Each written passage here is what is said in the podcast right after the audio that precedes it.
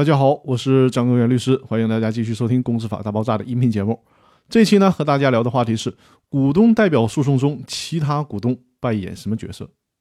上一期音频我跟大家讲过，股东代表诉讼当中，公司是必须来参加诉讼的，地位是第三人。那么，公司的其他股东有没有必要必须到庭参加诉讼呢？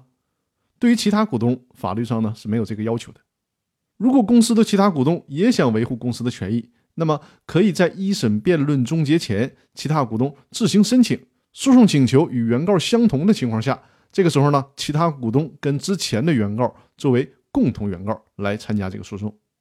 这里大家一定要注意，其他股东参不参加诉讼一定是自愿的，法院呢是不会强求其他股东参加诉讼的，这和公司是完全不同的。公司在股东代表诉讼当中是必须作为当事人参加诉讼，确切的说就是必须作为无独立请求权的第三人参加诉讼。那好，这一期的音频就先分享到这里，更多内容我们下期继续，谢谢大家。